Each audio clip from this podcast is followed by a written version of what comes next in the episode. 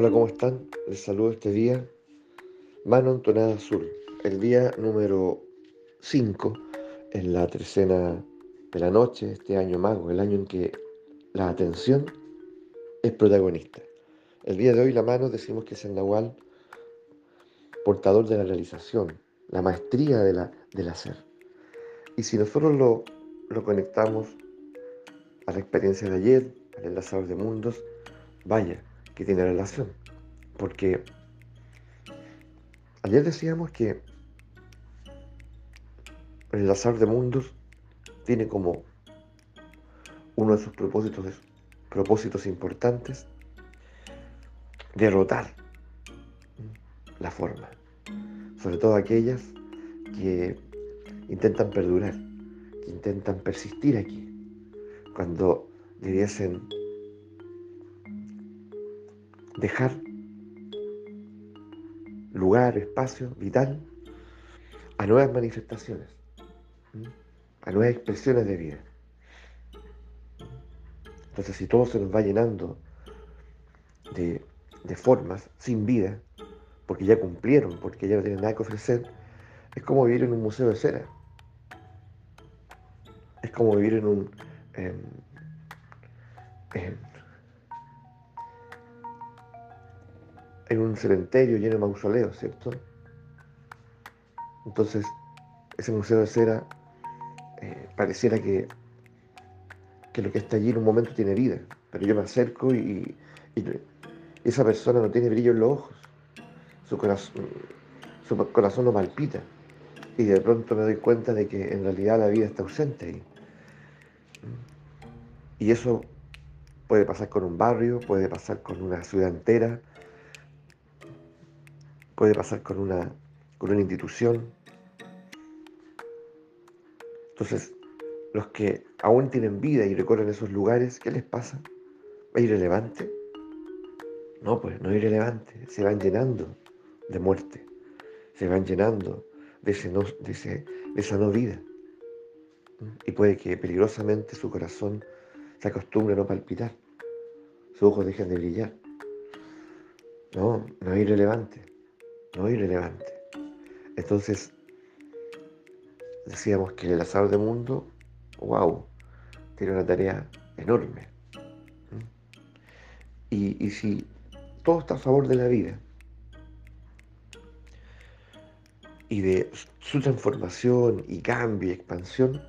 Por lo tanto, la materialidad también tiene que ser reflejo de eso. ¿Ustedes no echan de menos los colores en una ciudad, en tu ciudad? ¿O en tu barrio? A lo mejor es distinto en tu caso. Pero por lo general digo, no echan de menos el color, edificios homogéneos, tanta homogeneidad. ¿cierto? Un urbanismo tan aburrido, sin ser arquitecto, sin ser diseñador, pero desde el sentido común, desde lo que le pasa a mi cuerpo, desde lo que le pasa a mis sentidos. Esa homogeneidad me aburre, me aburre, no, no me dan deseos de, de, espontáneamente caminar por allí. ¿Mm?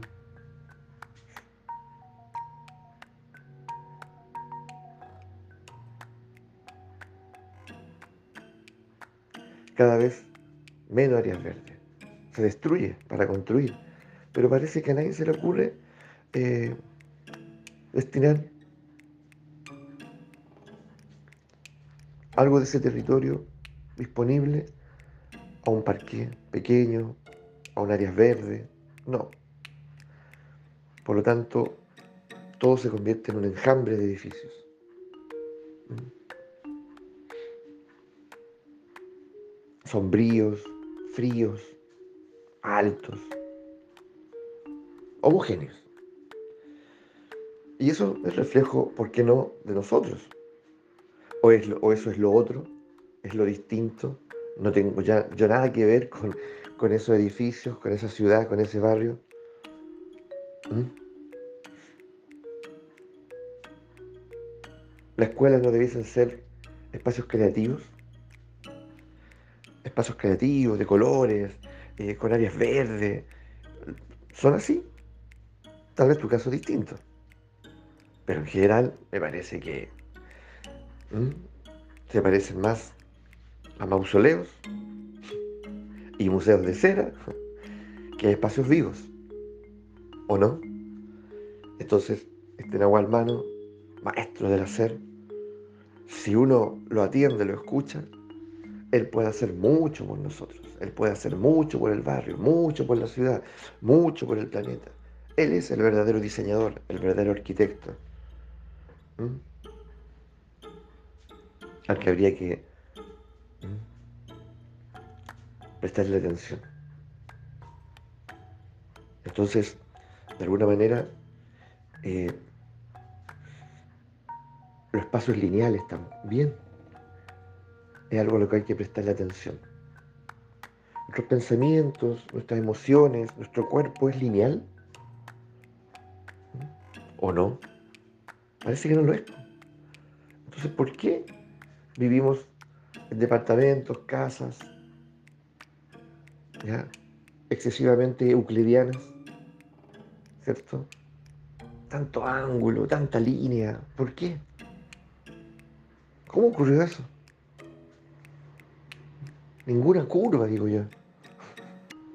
Ah, entonces, finalmente, finalmente tenemos que recuperar el espacio. El espacio público, pero también el espacio del hogar. En la medida que podamos, ¿cierto?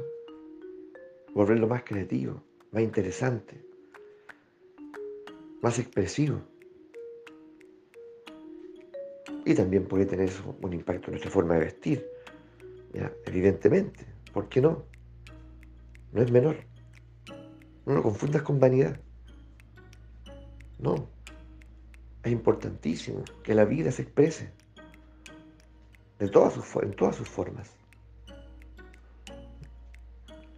El gran portador de la realización y la maestría del hacer.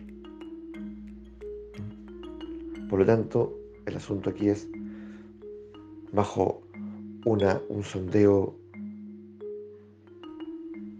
inmediato de, tu entorno material, de tu propio cuerpo. ¿De verdad tú sientes que, hay creatividad ahí? ¿Que hay cuidado ahí? ¿Mm? ¿Se expresa la vida? ¿Hay lugar para que la vida se exprese?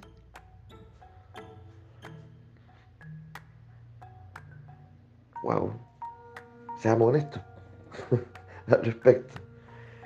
Y, bueno, tal vez hay mucho que hacer. Hay mucho que hacer. Y, está en nuestras posibilidades. no, se reduce a decir, no, es que si tuviese dinero, ¿cuánta cosa haría? No, tal vez algo que está mucho más al alcance. ¿Mm? Así que, ¿por qué no hacerlo, cierto? ¿Por qué no? Comenzar de a poco, pero comenzar. Y, como dice la mano, tender a la realización, es decir, tender a la plenitud de esa manifestación. No, como hemos dicho otras veces, no dejarlo a medias, no comenzar y dejarlo a medias, no, no a la mediocridad, sino a la plenitud realizadora. Comienzo y lo consumo. Y pongo mi atención allí. ¿Se acuerdan? Porque la mano siempre va muy vinculada al mago en su oráculo. Por lo tanto, ya hemos dicho, cuando la atención se vuelve cómplice de ese, de ese, de ese acto realizador o de esa intención realizadora, puede operar la magia. ¿Mm? Y lo que emerja lo que resulte de eso puede ser magnífico, bello, espléndido. ¿Mm? Puede ser aquello que haga la diferencia en mi casa, en mi jardín, en el entorno. Aquello que llama la atención, aquello que inspira y que puede hasta contagiar. Así que vamos por eso, pues. Vamos por esta reflexión. Vamos por tomarlo en serio eh, nuestra presencia en el mundo y comprender que que aún podemos salvarnos de la mediocridad y de la no vida, estamos aquí vivos y estamos para incentivar la vida. No a los mausoleos, no a los museos de cera.